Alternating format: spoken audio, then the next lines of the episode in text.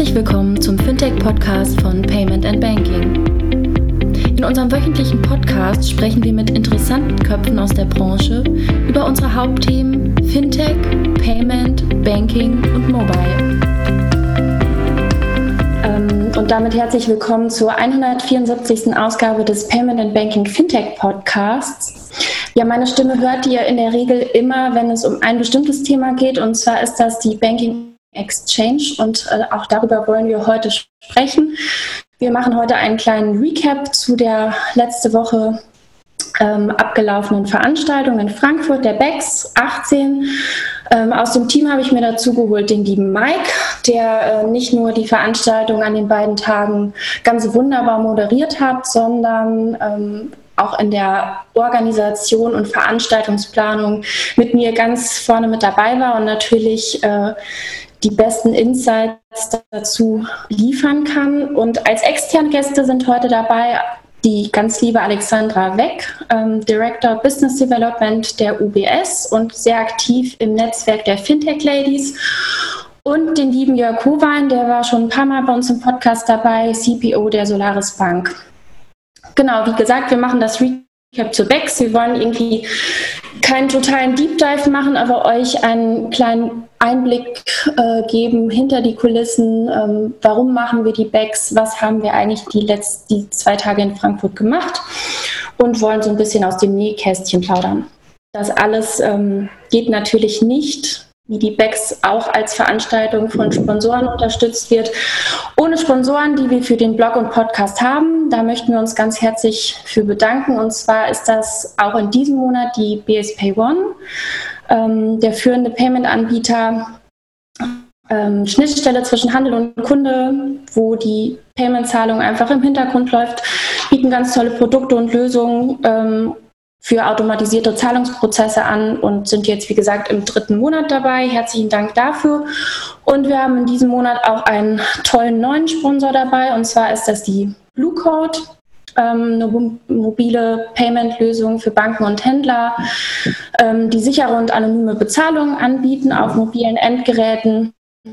Auf euer Smartphone wird eine gültige TAN geschickt, mit der könnt ihr dann über einen blauen Strichcode oder einen numerischen Code ähm, über TAN, die dann an der Kasse gescannt wird, ganz prima bezahlen.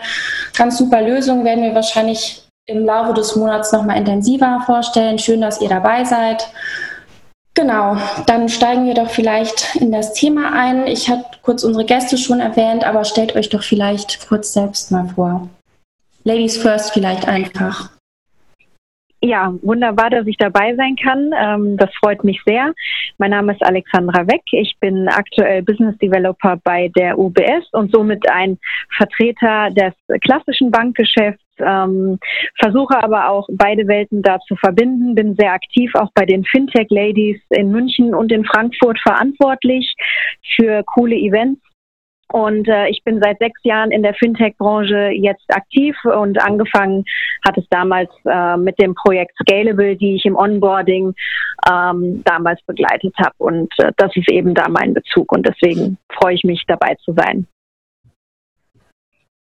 Ja, mein Name ist Jörg Hubein. Äh, danke euch auch für die Einladung. Und äh, Nicole, ich muss ein bisschen korrigieren. Ich bin zum ersten Mal im Podcast äh, dabei, was mich sehr freut. Ähm, ich bin CPO der Solaris Bank, äh, damit für unser ganzes Produktspektrum verantwortlich. Ähm, und vom Background her war ich sehr lange Zeit äh, Strategieberater in Banken und habe äh, auch die Anfänge der des Themas digitale Transformation so im Jahr 2012, 2013 ungefähr noch als Berater gesehen und dann irgendwann gesagt, ich will doch mal lieber selber die Dinge tun, die ich immer nur als Berater auf PowerPoint empfehlen konnte. Und so habe ich zur Solaris Bank gefunden.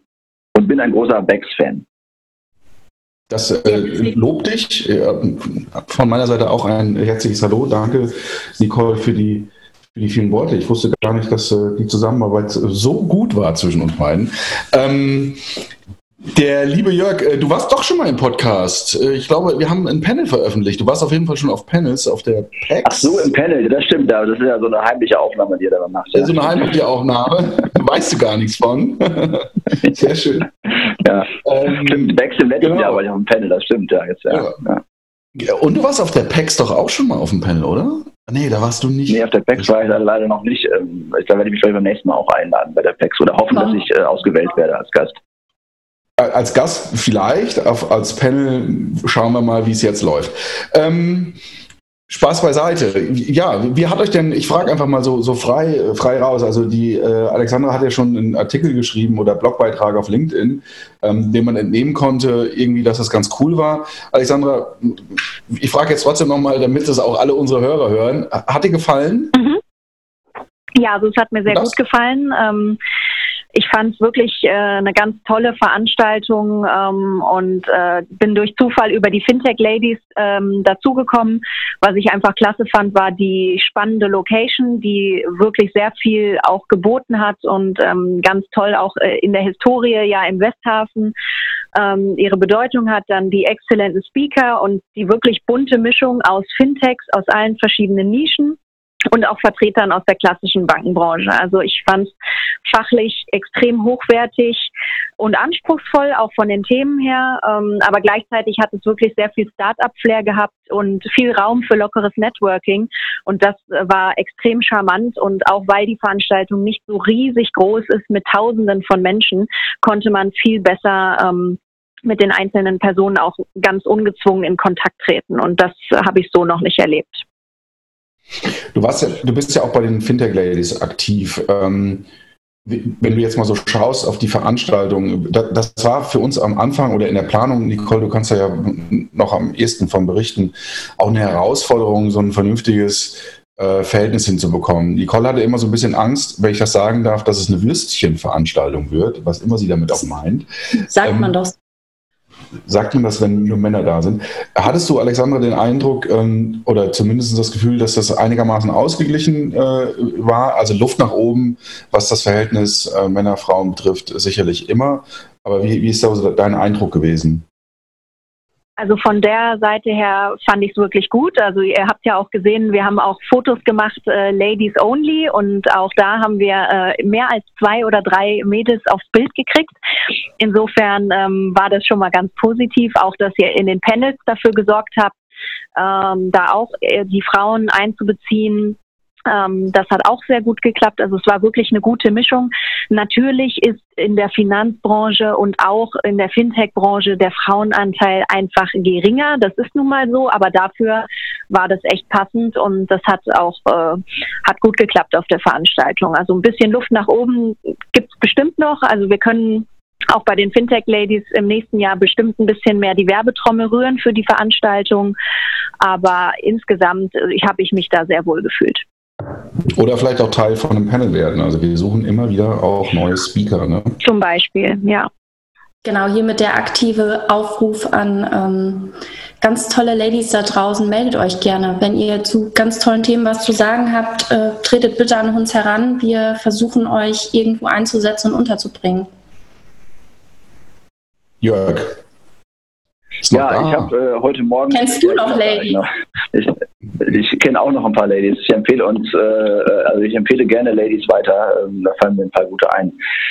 Ich habe heute Morgen mal drüber nachgedacht, ähm, was ist eigentlich die BEX für eine Konferenz? Was gibt es eigentlich überhaupt für Konferenzen, die irgendwie relevant für, für mich sind oder auch uns als, als Organisation sind? Und ähm, ich kann mal so, dass es eigentlich drei Typen von Konferenzen. Es gibt zum einen die sehr stark Fintech äh, wie eine Money 2020 zum Beispiel. Äh, eine große Sache, da muss man fast schon hin, wenn man sich in dem Bereich bewegt. Dann gibt es die Konferenzen, die, ich möchte mal sagen, so ein bisschen mehr klassische Banking-Welt sind, wo es jetzt mal öfter darum geht, wie transformiere ich meine, meine Bank, wie komme ich jetzt mal in eine agile Organisation rein und so weiter. Tendenziell für jemanden wie uns eher weniger spannend. Ja, und dann gibt es die Backs die Beck schafft es eigentlich immer wunderbar, ähm, die Welten zu mischen, die Banken äh, dahin zu bringen, die in dem Digitalthema schon große Schritte gemacht haben und deswegen auch was zu sagen haben dazu. Ähm, das aber eben gemischt mit, mit vielen Fintechs und weiteren Playern aus der Branche, was immer zu wunderbaren äh, Vernetzungen äh, führt und bei mir ist es ich auch immer nicht jedes Panel mitbekomme, weil ich sehr viel Zeit äh, letztendlich draußen äh, bin, jetzt hier bei dem tollen Wetter in Frankfurt und mit vielen Leuten spreche, sei es bestehende Partner, sei es mögliche künftige Partner, sei es auch Provider äh, und in eine ganz bunte Mischung auch von Anregungen äh, daraus mitnehme. Lass uns mal ganz kurz, bevor wir tatsächlich mal über die Themen auch sprechen, ähm, was natürlich nicht minder wichtig ist, äh, äh, ganz im Gegenteil.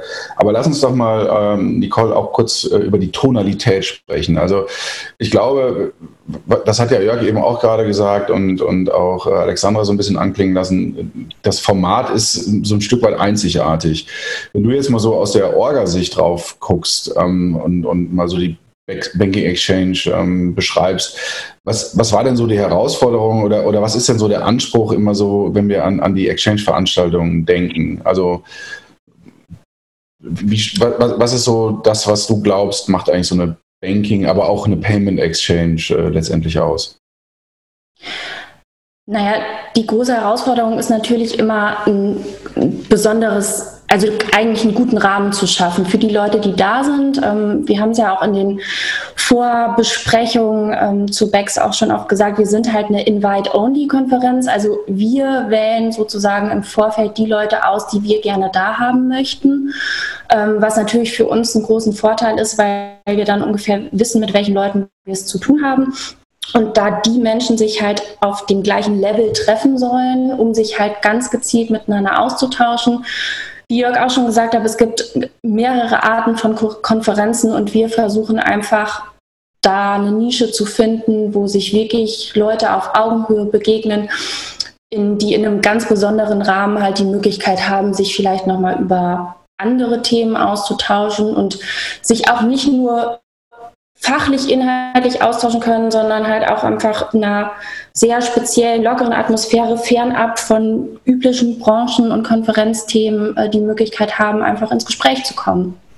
Und da ist halt natürlich die Herausforderung, wie bekommt man alle Leute ähm, in, in diesen Rahmen rein und äh, wie schafft man da die besten Bedingungen für? Zum Beispiel mit dem Wetter. Das ist immer das, das Schwierigste, das passende Wetter zu buchen. Genau, dafür haben wir ja viel Geld bezahlt. viel Geld. Also man muss sagen, ähm, wenn man so ein bisschen auf die Location auch schaut, ähm, wir haben natürlich wirklich jetzt schon zweimal extrem gutes äh, Wetter gehabt, was natürlich total hilfreich ist. Nichtsdestotrotz ähm, äh, ist das natürlich, äh, kann man das nicht steuern oder nur sehr, sehr marginal. Aber die Location spielt natürlich eine große Rolle, ähm, wo wir Nicole gerade einfach an viel ähm, ja, Energie reingesteckt hat, das Passende zu finden. Aber auch natürlich das Ganze drumherum. Ne? Also das Goodie Bag, ähm, was glaube ich mittlerweile so ein bisschen Kultstatus schon hat. Ähm, die, die, Speaker, die wir haben, äh, wir haben das Vorabenddinner, also da versuchen wir schon tatsächlich einiges letztendlich auch zu bieten.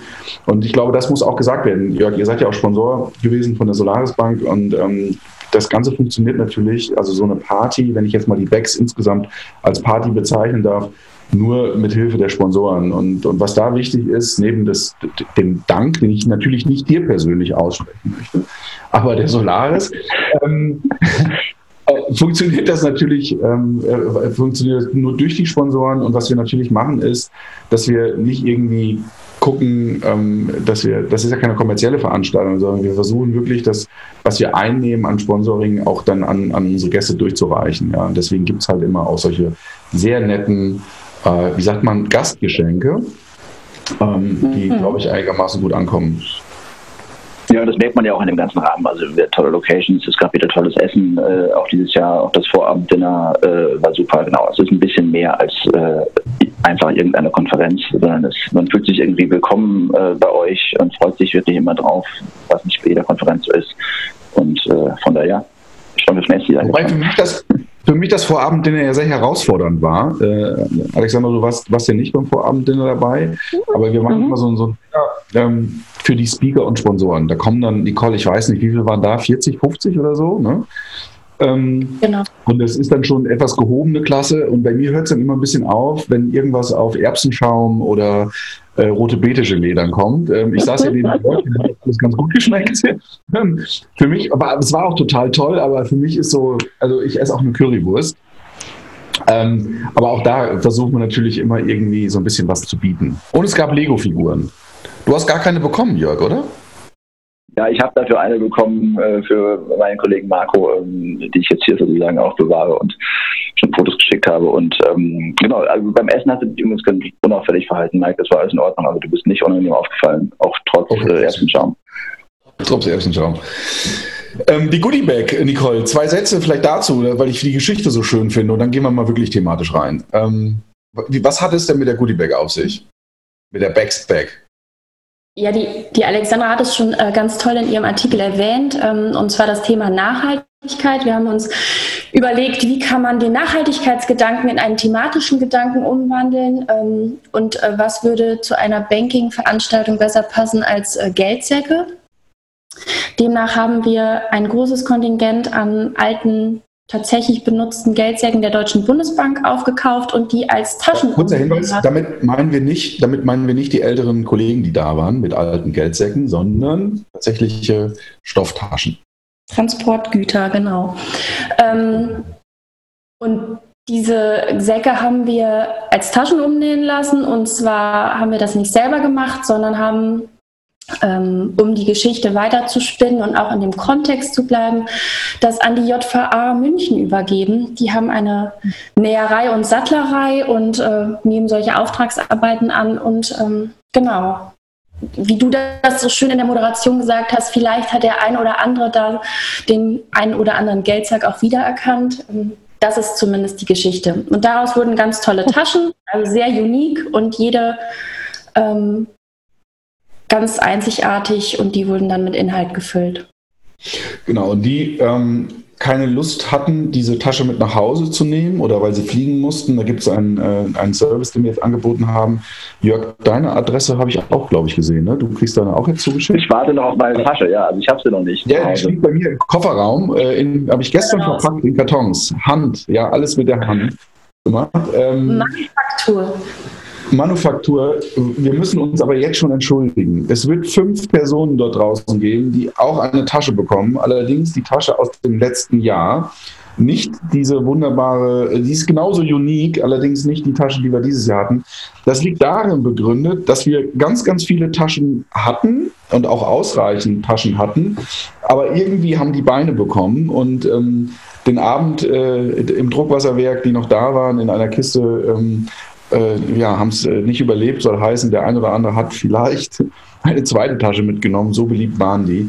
Ähm, deshalb mehr Kulpa an die fünf. Es sind genau fünf, äh, die eine an, andere Tasche bekommen. Der Inhalt der Tasche, der bleibt gleich, aber wir haben nicht mehr genug von den Geldsäcken. Sorry. Gut. Alexander, du warst ja, jetzt haben wir ganz viel über, über das über Becks und, und wie cool und wie schön alles ist ähm, oder gewesen ist, äh, leider vorbei. Lass uns mal über die Inhalte sprechen, weil darauf kommt es ja an. Und wir haben auch in der Planung natürlich überlegt, okay, was, was beschäftigt die Branche? Und da muss man natürlich irgendwie über solche Sachen sprechen wie die PSD2. Das war das erste Panel. Und du hast mir gerade eben oder hast uns gerade eben gesagt, da hättest du dir einiges mitgenommen. Ähm, das ist ja tendenziell eher so ein schweres Thema, so wo man denkt, oh, hatten wir jetzt auch schon zwei, dreimal. Ähm, wie war denn so dein, dein Eindruck äh, bei dem Panel PSD2? Also was hast du dir denn da mitgenommen? Also bei dem PSD2-Panel war eben ganz klar zu erkennen, okay, das ist überall jetzt Thema und da beschäftigt sich auch jeder im Moment mit. Ähm, was, was einfach ein Riesenproblem ist, dass zwar ähm, auch alle sich damit beschäftigen, aber dass es keinen einheitlichen Datenstandard gibt. Ja, das heißt, ähm, dass da zwar Dinge definiert worden sind vom Gesetzgeber, die zu tun sind oder die zu liefern sind oder dass es einen Zugriff geben muss, aber dass es einfach da keine einheitlichen Standards gibt und dass wir da in Zukunft einfach noch dann in Europa an diesem Thema einfach arbeiten müssen. Ähm, und äh, was eben auch das, das Thema war, dass, dass Banken die Voraussetzungen teilweise einfach erfüllen, aber eben darüber nicht hinausgehen. Also das Thema war eben ja auch in dem Panel, wie schafft man es aus so einem Thema wie PSD2 einfach auch eine, eine tolle Customer Experience am Ende zu machen, und wie, wie schafft man eben daraus auch neue Geschäftsfelder. Ja? Also auch das Thema APIs und dass eben die Bereitstellung ja einer API auch bepreist werden müsste. Das waren alles Themen, ähm, die dort angerissen wurden. Und das fand ich sehr spannend, weil ich habe auch ähm, in den letzten drei Jahren das Thema PSD2 ähm, eher auch aus einem nur regulatorischen Fokus ähm, miterlebt und ähm, es wurde nie darüber gesprochen, wie kann man jetzt auch Businessmodelle daraus generieren. Und das fand ich für mich aus der Sicht sehr spannend. Ja, und, und einfach wem, wem die Daten mittlerweile gehören. Ja, war ja auch die Aussage im Panel ganz klar, die Daten gehören immer dem Kunden. Und äh, ja, das waren so also meine Michael, Punkte. Ich, Michael von der Deutschen Bank hat das, äh, glaube ich, relativ klar für sich äh, äh, äh, formuliert oder da für sich eine Antwort drauf gefunden. Interessant fand ich auch seinen Punkt, ähm, das war so ein bisschen so, wo Licht ist, wo Licht ist, ist auch Schatten. Ähm, PSD2 und das Thema Access to A bringt ganz, ganz viel irgendwie mit und auch Möglichkeiten. Wobei da gefühlt man auch hinter den Möglichkeiten, glaube ich, bleibt aktuell noch. Ähm, aber er mhm. brachte auch als negativen Punkt so ein bisschen das Thema ähm, Zwei-Faktor-Authentifizierung. Also das, äh, das wo, wo, er davon ausgeht, dass es so ein bisschen Conversion oder UX-Killer werden könnte.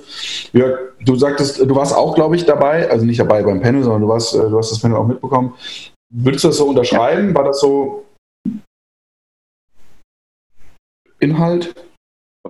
Ja, das, genau, das war, das war auf jeden Fall ein Thema für mich nochmal sozusagen gleich vorab, ähm, war das super hilfreich nochmal von den Leuten, ähm, die sozusagen verschiedene Perspektiven das Thema PSD2 äh, bekommen, einfach eine, eine Marktsicht hat. Dann klar beschäftigen wir uns da intern auch, wie jede andere Bank auch mit, ähm, aber dann versinkt man dann doch eben auch schnell in seinen äh, operativen Challenges und jetzt mit den Leuten, Cornelia äh, allen voran, als sozusagen eine der äh, Vorkämpferinnen für die PSD2 in Deutschland, Michael Koch mit Deutsche Bank, View, der Kollege von Sennak, wollte den Namen nicht vergessen, habe, der als Berater das sieht und dann auch Osborne Clark als, als Juristen, äh, die das aus der Sicht begleiten, weil das eine unheimlich gute Mischung, äh, die mir nochmal ein Update gegeben hat, ähm, welche Themen bewegen sich da gerade.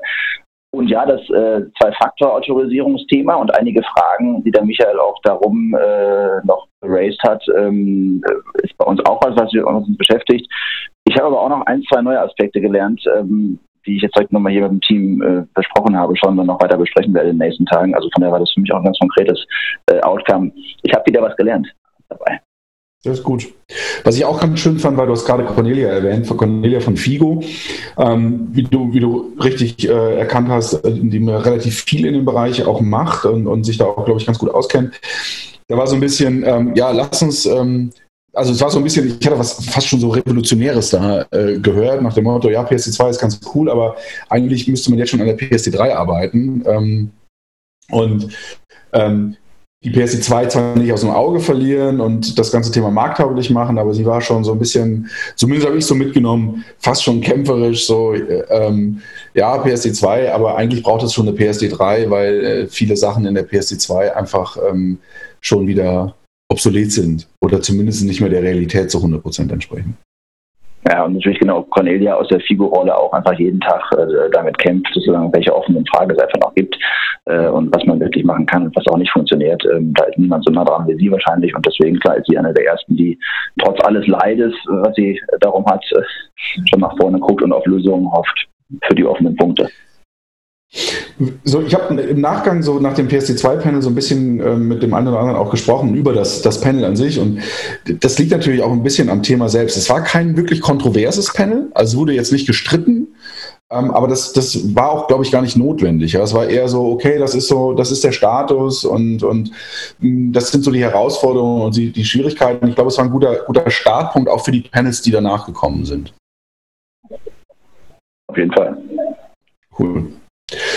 Genau, danach äh, ging es mit Raphael weiter. Da ging es, äh, das, das Panel hatte den, den lustigen Namen äh, Ist dumm das neue Schlau. Ähm, es ging um das Thema Artificial Intelligence im Banking, künstliche Intelligenz im, im Banking. Und er hatte auf dem Panel den äh, Ralf, ich habe jetzt, muss gucken, Nicole, ob ich mich jetzt äh, hier richtig die Notiz gemacht habe. Es war der Max äh, Benze von Collect AI war am Panel, äh, Ralf Heim genau. von Finzeit und der Tom, Tom Dapp vom äh, KfW. Ne? Ich glaube, die drei. Der ganz spontan eingesprungen ist, netterweise, aber natürlich da auch eine, eine ganz tolle neue Qualität mit reingebracht hat aus seiner Expertise. Genau, die drei haben diskutiert. Genau. Tom war sowieso, das Ganze, wenn ich das mal sagen darf, Grüße an Tom, ähm, wir hätten dich auch heute gern dabei gehabt. Ähm, der war auf der ganzen Exchange sehr äh, redefreudig, im Sinne von, hat viele so Impulse gegeben, Wortbeiträge und so, das war ganz cool.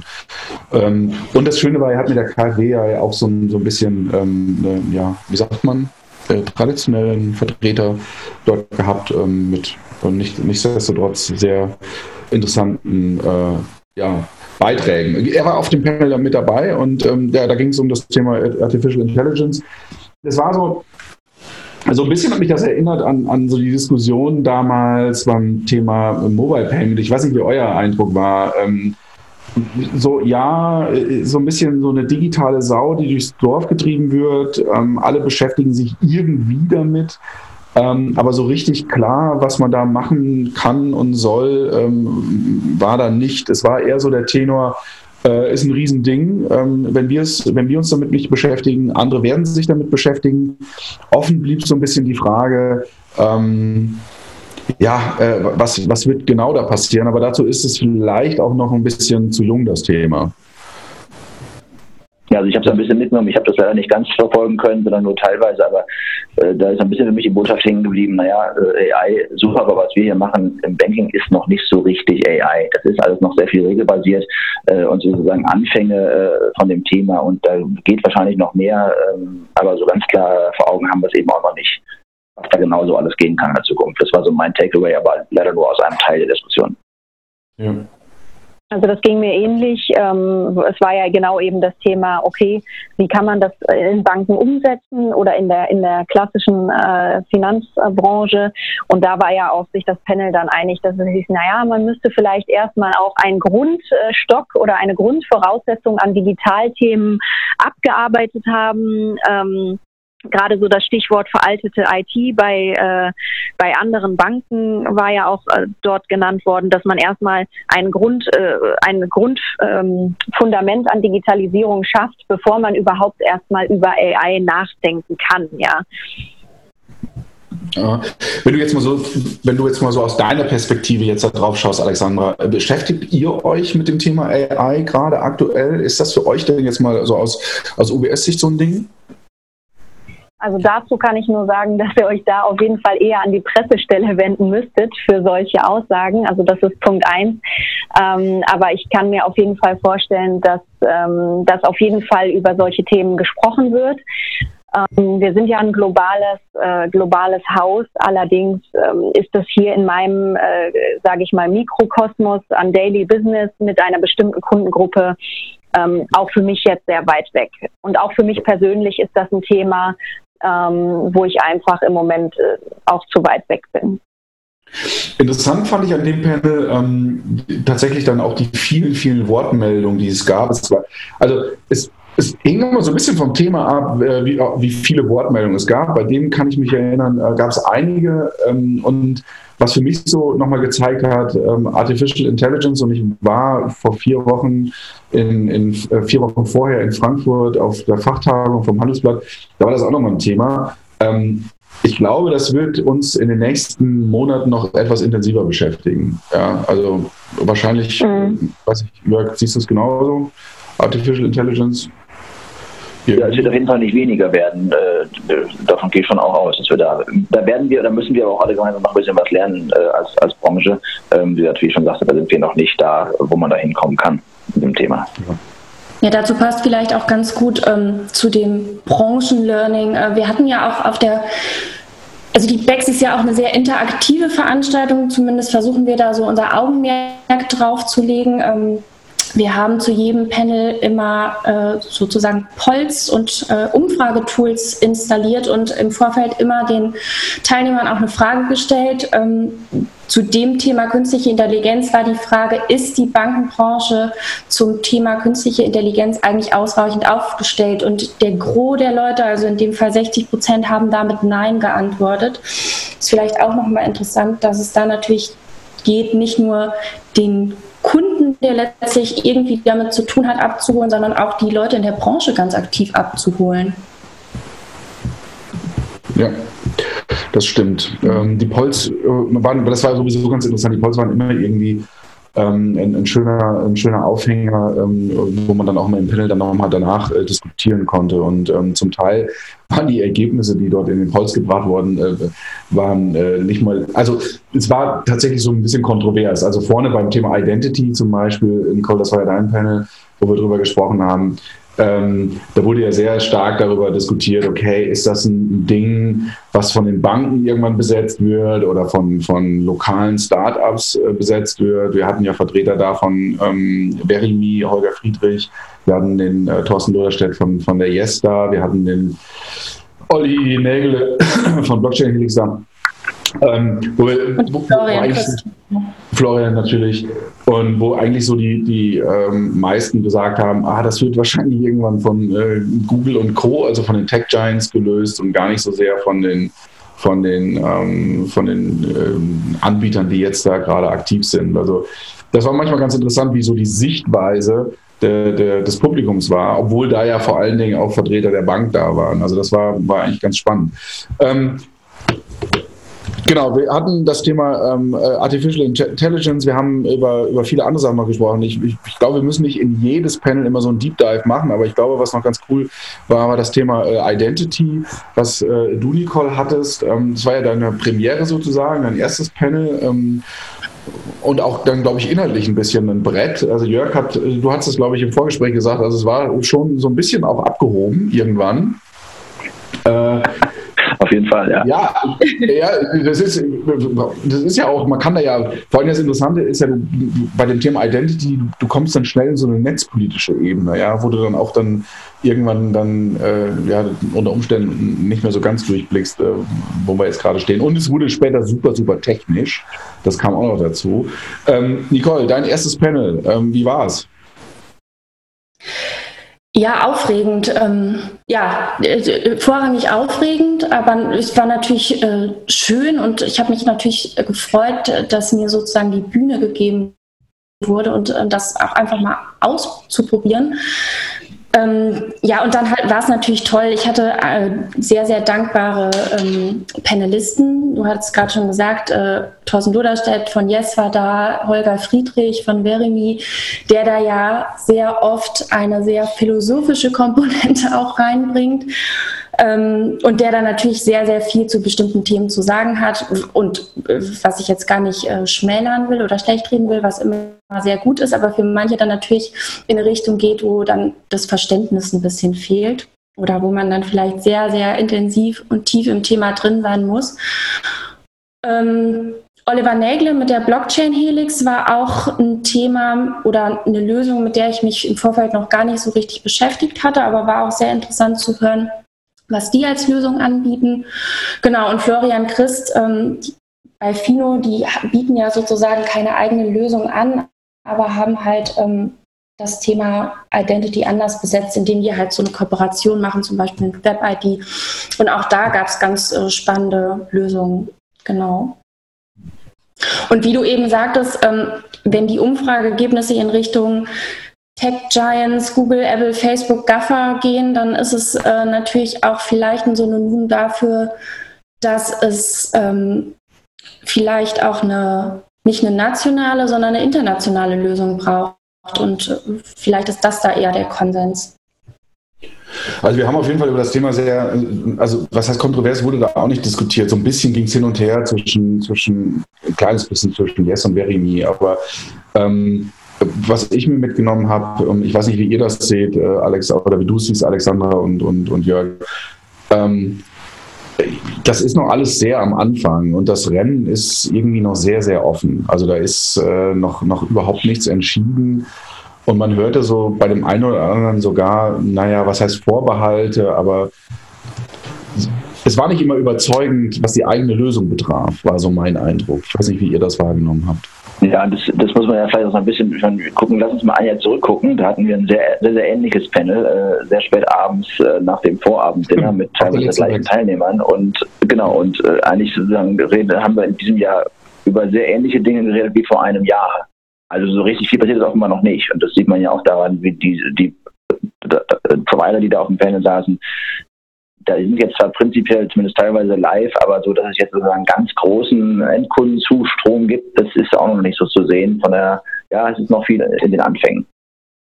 Ja, das sehe ich auch so. Da Entschuldigung, Alexander, Entschuldigung.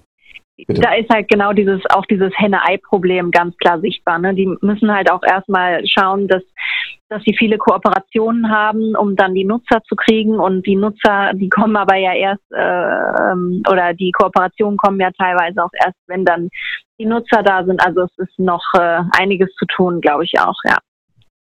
Ich, ich, fand, Nicole war ein bisschen gemeint zu Holger, weil die, die, Frage nach der Anzahl der, der, Nutzer, und es gab ja damals diese Zahl, ich weiß gar nicht, wo es kam, im Handelsblatt irgendwie 13.000 oder, oder, oder vielleicht waren es auch ein paar mehr, wo Holger schon so auf dem, auf dem Panel so ein bisschen am Rumrutschen war ähm, und vor allen Dingen, weil Nicole nicht nachgelassen hat, da nochmal nachzufragen.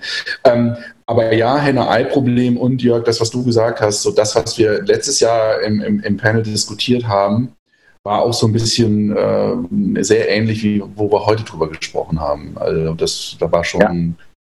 das, das war auch so mein Eindruck. Ähm, auch das ein Thema sicherlich, was uns noch weiter begleiten wird. Ähm, wir hatten dann noch, da glaube ich, brauchen wir gar nicht so viel drüber zu, zu, zu, erzählen. Wir hatten den Vincent da an dem, an dem ersten Tag, der so ein bisschen was zum Thema Security zusammen mit Raphael nochmal besprochen hat.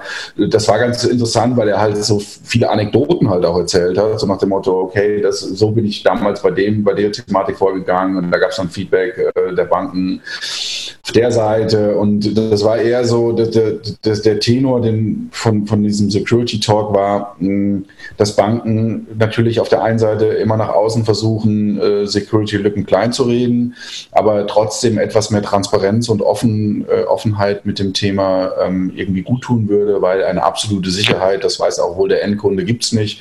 Das war so ein bisschen der Tenor von dem, von dem Fireside-Chat. Es ist immer sehr, sehr schön, mit, mit Vincent über das Thema zu philosophieren und zu reden.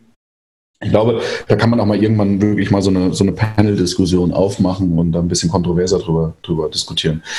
Ähm, da ist eigentlich das Schöne, mal ganz kurz, äh, zu sagen, der Vincent ja. ist halt immer genau diese, weil im Anti-Security-Thema sind halt diese Anekdoten immer das Beste, was vermitteln kann, was da gerade passiert. Also du kannst darüber sehr theoretisch reden, da ist das total wenig greifbar und die, die Gefahren werden auch wirklich transparent. Die werden transparent, wenn du halt Anekdoten erzählst, wo man schon mal wie eingebrochen ist als Hacker und so weiter. Das sind die Dinge, die Awareness schaffen. Von da ist Vincent da äh, immer ein super äh, Panelist oder hier Fireside-Gesprächspartner. Dann hatten wir an dem Tag noch ähm, tatsächlich ein Panel, wo wir gedacht haben, ich weiß, wie gesagt, nicht, wie euer Eindruck war. Ähm, fünf Jahre quasi nach dem Hype, fünf Jahre Fintech-Welle, wo ich dachte, okay, da müsste es eigentlich richtig krachen. Insgesamt eher ein ruhiges Panel, was das gar nicht schmälern soll. Ähm, Alexander, das Panel, wenn du dich daran erinnerst, fünf Tage, äh, fünf Tage, auch schön, fünf Tage Fintech-Welle. ähm, Jahre Fintech-Welle. Ähm, wie war denn so dein Eindruck von, von dem Panel? Also das war, äh, da hatte ich auch erwartet, dass es da etwas äh, heftiger zur Sache geht. Ähm, das war wirklich dann doch auch etwas ruhiger, ähm, aber auch sehr spannend. Ähm, die, die Hauptaussage war ja, okay, Fintech, äh, ja, ähm, das wird, wird einiges verändern. Also das Stichwort Game Changer ist da gefallen. Aber so richtig die große Revolution erleben wir nicht. Ähm, weil einfach die Fintechs äh, doch auch gemerkt haben nach und nach, dass es doch eben besser ist, auch mit Banken zu kooperieren. Und was auch ganz klar äh, die Aussage war, dass viele Geschäftsmodelle sich gerade auch wandeln von B2C auf B2B und B2B2C, weil einfach die, die Akquisitionskosten pro Kunde ja auch äh, immer höher werden, ja. Und ähm, jetzt, jetzt hat sich die Branche ja auch ein bisschen entwickelt über die letzten Jahre. Und es wird auch mit Sicherheit noch die ein oder andere äh, Pleite geben oder Firmen, die zusammenkommen. Also das hat man ja auch im Fernbusmarkt gesehen, ähm, was da irgendwann passiert ist. Also da bin ich jetzt auch mal gespannt. Vielleicht haben wir da nächstes Jahr ähm, ja noch mal ein ganz anderes Panel. Ja, also könnte ich mir vorstellen, dass die sich dann Vielleicht. etwas mehr äh, unterhalten noch oder noch mehr in die, in die Kontroverse auch gehen. Ja. Genau, also in dem Panel fehlte so ein bisschen ähm, die Kontroverse, aber das weiß man natürlich immer vorher nicht. Ja? Und, und wir wollen ja auch, also Kontroverse hört sich jetzt immer so an, es soll ja kein Schaukampf werden. Ähm, aber das war auch so mein Eindruck. Es war, es war große Einigkeit im, im Panel und das war war auch nicht schlimm. Also das tut ja auch ganz gut. Interessanterweise war es genau umgekehrt ein Tag später bei, bei dem Blockchain-Panel, ähm, äh, was ihr, glaube ich, nicht mitbekommen habt, wo, wo wir im Vorfeld so gedacht haben, oh, dieses Blockchain haben wir jetzt auch schon ein paar Mal gehabt und wir hatten viele... Steht das? Bitte? Versteht das überhaupt jemand? Ja, versteht das überhaupt jemand? Beziehungsweise ähm, wir hatten halt vor allen Dingen so Blockchain-Evangelisten, äh, sagt man ja, oder Enthusiasten und ähm, mhm. dachten, das wird eher in so eine Beweihräucherung. Ähm, äh, da war es dann tatsächlich anders. Also da wurde wirklich, äh, vielen auch schon mal harsche Worte. Äh, ich kann mich an einen Satz erinnern, jetzt erzähl nicht so einen Scheiß. Ähm, also das war wirklich, da wurde, wurde, da wurde wirklich gut diskutiert und das war ein sehr lebhaftes Panel, äh, freundschaftlich lebhaft, was äh, großen Spaß gemacht hat. Ähm, Vielleicht ganz kurz nochmal zurück zum Tag 1. Äh, den Kilian dürfen wir nicht vergessen, der musste am Tag 1 nämlich abreisen abends. Weil er den zweiten Tag nicht dabei sein durfte, hatte aber noch die Moderation vom, von äh, dem letzten Panel des Tages. Da ging es um das TM, Thema KMU, ähm, kleine mittelständige Unternehmen, die vergessene Kundengruppe, ähm, verlieren die Banken nach dem Endkunden auch äh, den KMU. Da war, ähm, jetzt muss ich gucken, die Lena war von Fino dabei, die Jessica äh, Holzbach von Penta, wir hatten vom, jetzt Nicole hilf mir, der Michael Strauß vom KfW, der war nicht da, ne? Das war, glaube ich. Doch, der war da. Doch, Doch der war da. Der Paul Weber von FinCompare und den Ludolf Ebner von ah, ja, genau. Bank Bankenscore. Genau. Genau. Das also war jetzt das Panel. ziemlich voll besetzt. Das war das größte Panel, ne? da war irgendwie mehr als, äh, äh, auf, mehr als auf allen anderen Panels. Da muss, kann ich mich jetzt ein Stück weit zurücklehnen, da kann ich nämlich nichts dazu sagen. Trotz der Moderation, ich weiß nicht, was ich gemacht habe, aber ich war an diesem Panel nur halb anwesend. Ähm, könnt ihr was äh, dazu beitragen? Wie war es? Ja, vielleicht okay. ganz, ganz kurz, das habe ich im Wesentlichen äh, verfolgt und unter anderem eben auch, weil da Partner von uns äh, auf dem Panel saßen mit Penta. Ähm, und naja klar, das Thema KMU ist halt, zieht halt nach. Ne? Wir haben angefangen mit dem mit dem B2C, äh, mit dem B2C-Fintech-Themen und die Konsumenten haben angefangen, sich mit den, mit den digitalen Banking-Themen zu beschäftigen.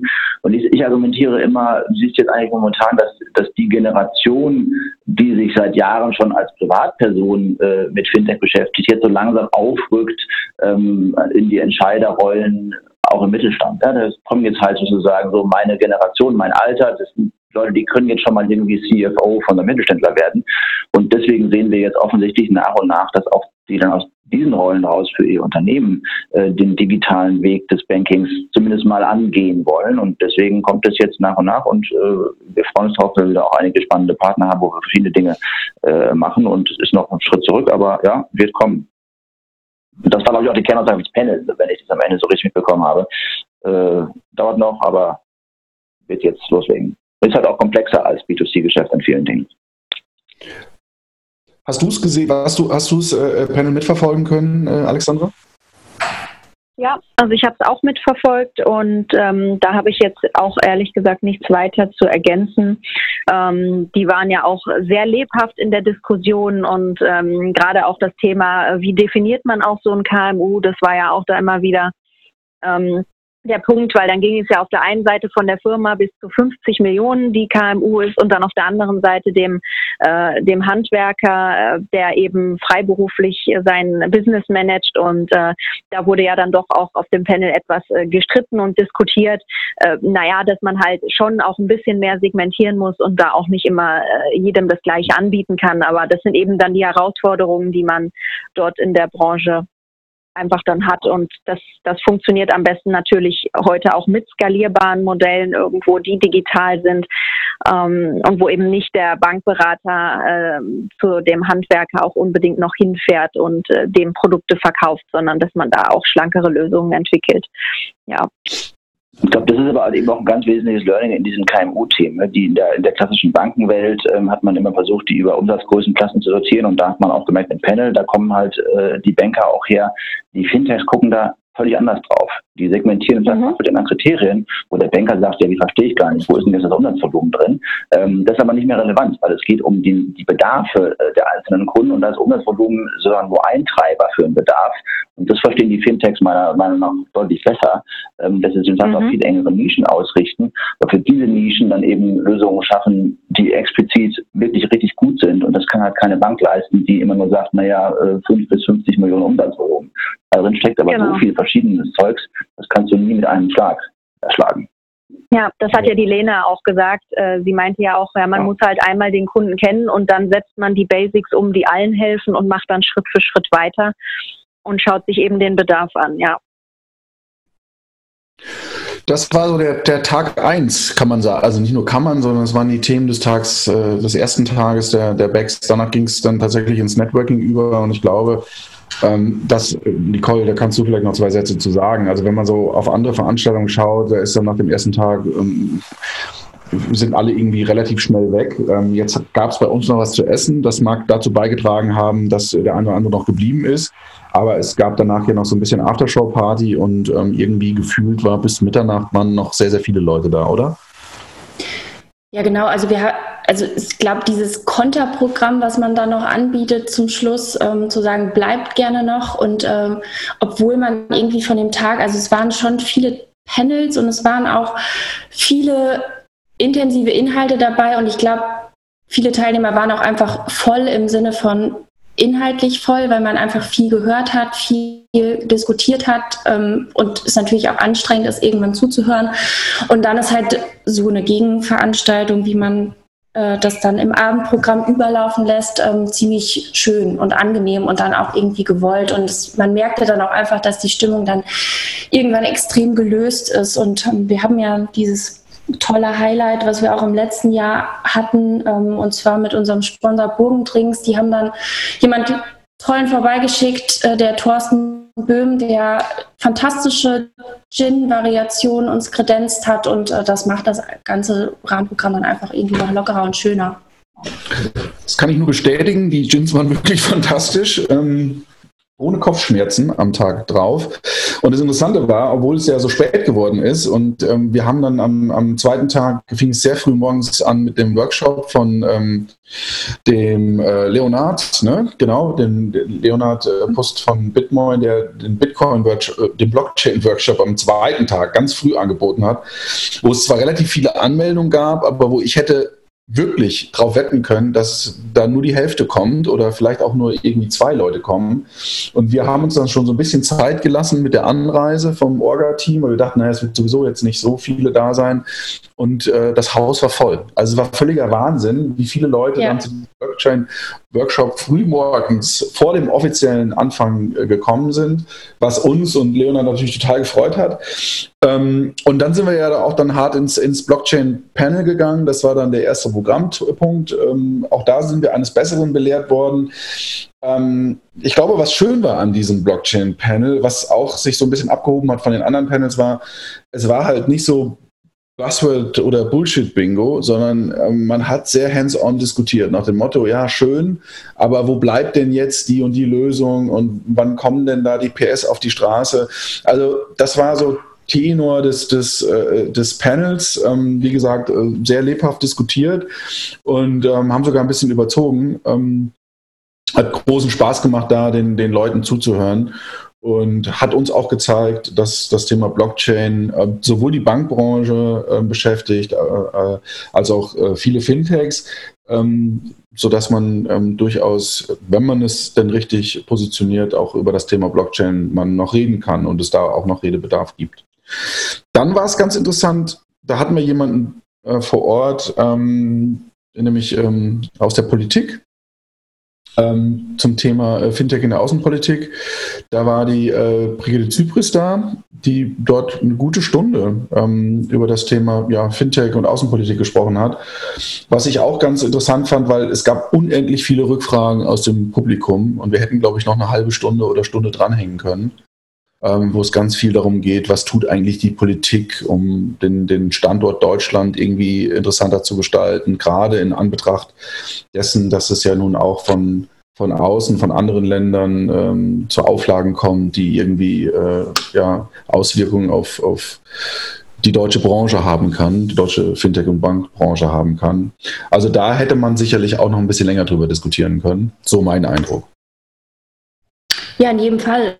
Also es gab wahnsinnig viele ähm, konkrete Fragen, die dann auch nochmal Bezug auf das vorangegangene Panel, auch im, in der, im Blockchain-Kontext, ähm, wie man das auf politischer Ebene sehen kann. Also es war wirklich interessant und äh, kontrovers und die Frau Zypris, die hatte doch schon einige Fragen zu beantworten. aber toll, also äh, ist ganz souverän gemacht. Ich meine, sie kennt es nicht anders. Sie ist eine ganz erfahrene Sprecherin und ähm, es war einfach irgendwie schön, ähm, nochmal sich für, für andere Themenbereiche, also in dem Fall die Politik, da zu öffnen. Und das ist auch so gut und angenommen. Keine PowerPoint. Alles frei redend. Das war wirklich, war ganz, war ganz cool.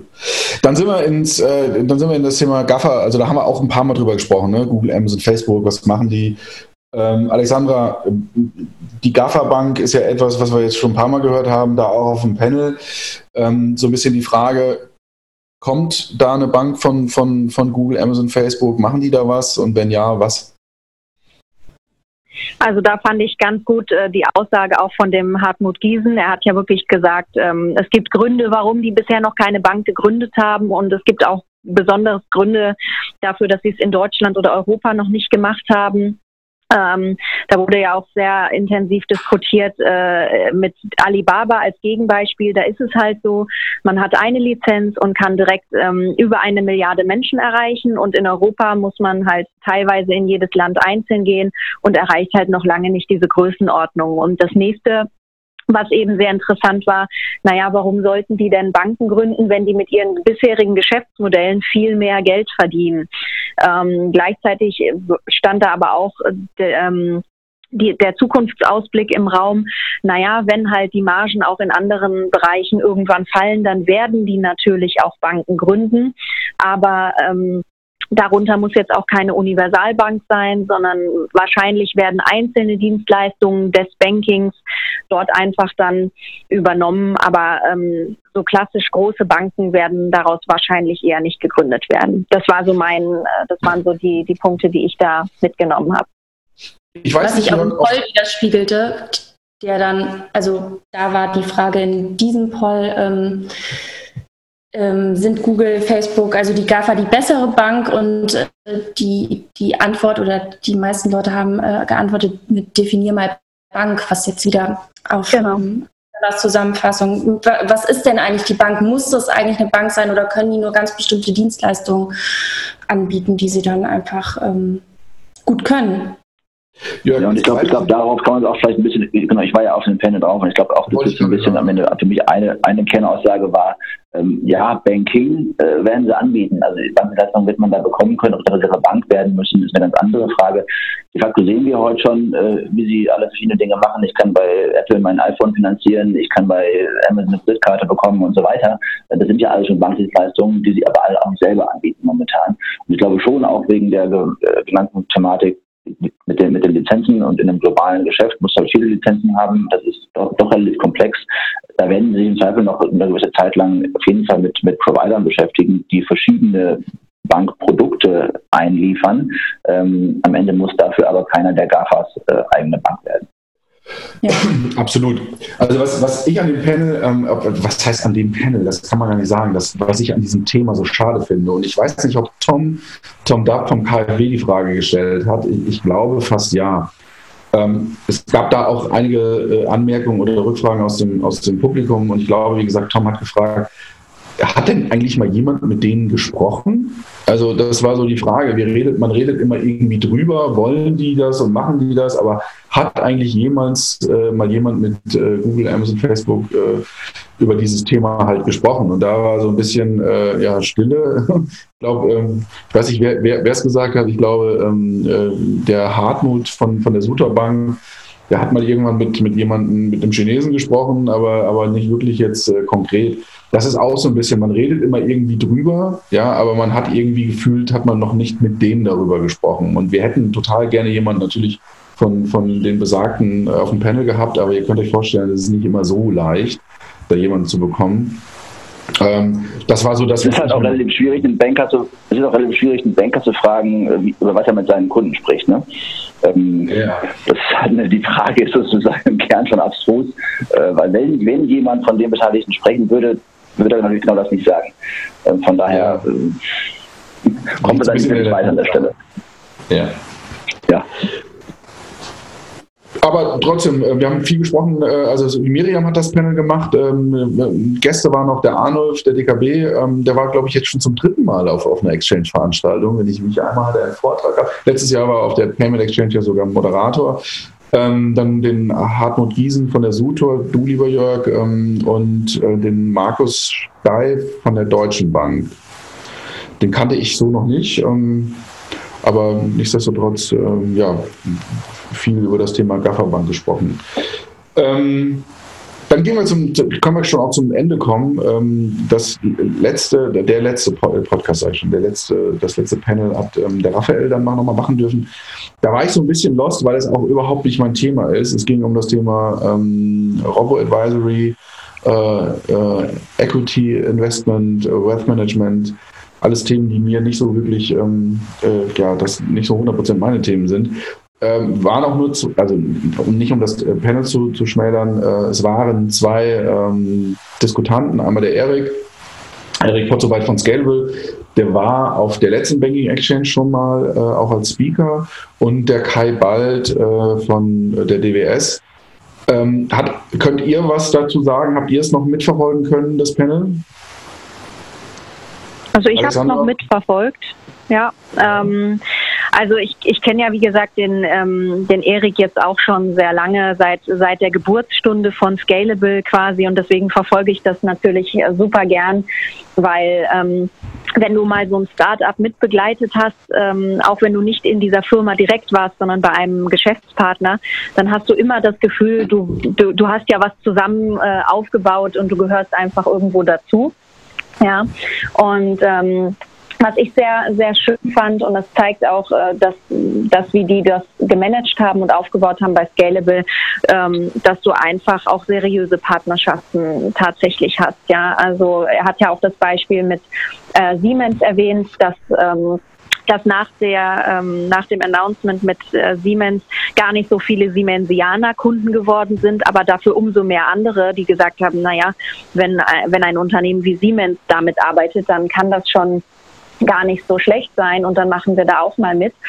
Und ähm, das, das war einfach war, war ein interessantes Thema. Ähm, was schwierig ist aus meiner Sicht auch, dass im Moment das Thema Robo-Advisor so auch alles sehr generalisiert wird. Ja, ähm, weil auch der Erik hatte ja gesagt, naja, wir haben ja auch äh, Menschen, die bei uns arbeiten und die Kunden können ja auch mit Personen sprechen.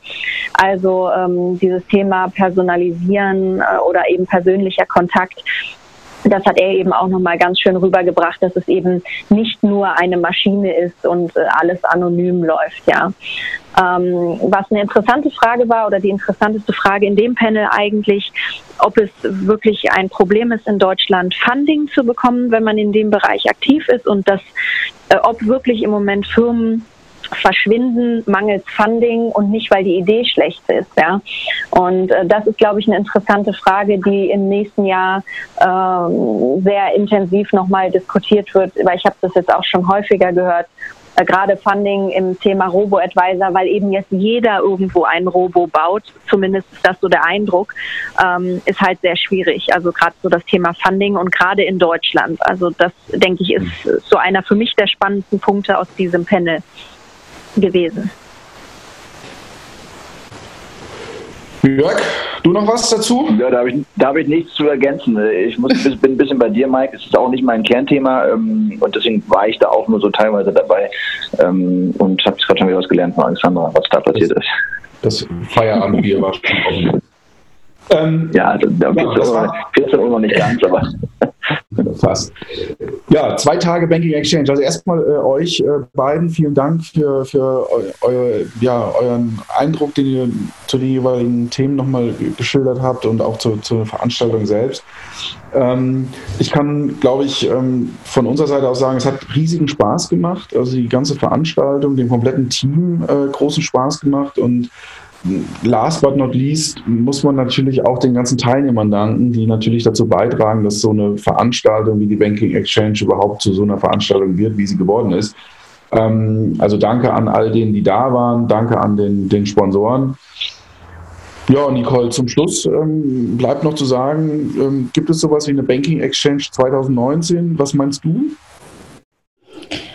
Also ich glaube, nach dem ganzen grandiosen Feedback, was wir bekommen haben, sind wir schon fast dazu verpflichtet, da weiterzumachen. Also es wird in jedem Fall eine BEX 19 geben. Ähm, aber vorab haben wir ja auch noch die PEX, also wir haben es jetzt hier schon ein paar Mal erwähnt, als ähm, Pendant-Exchange-Veranstaltung vor der Brust ähm, 24. 25. Januar, also Save the Date an alle, die ähm, immer in dieser Payment-Branche ähm, ihre Fühler ausgestreckt haben. Also 24. 25.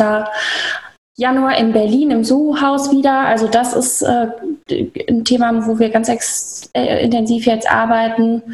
Ähm, wie gesagt, PEX 19 in jedem Fall.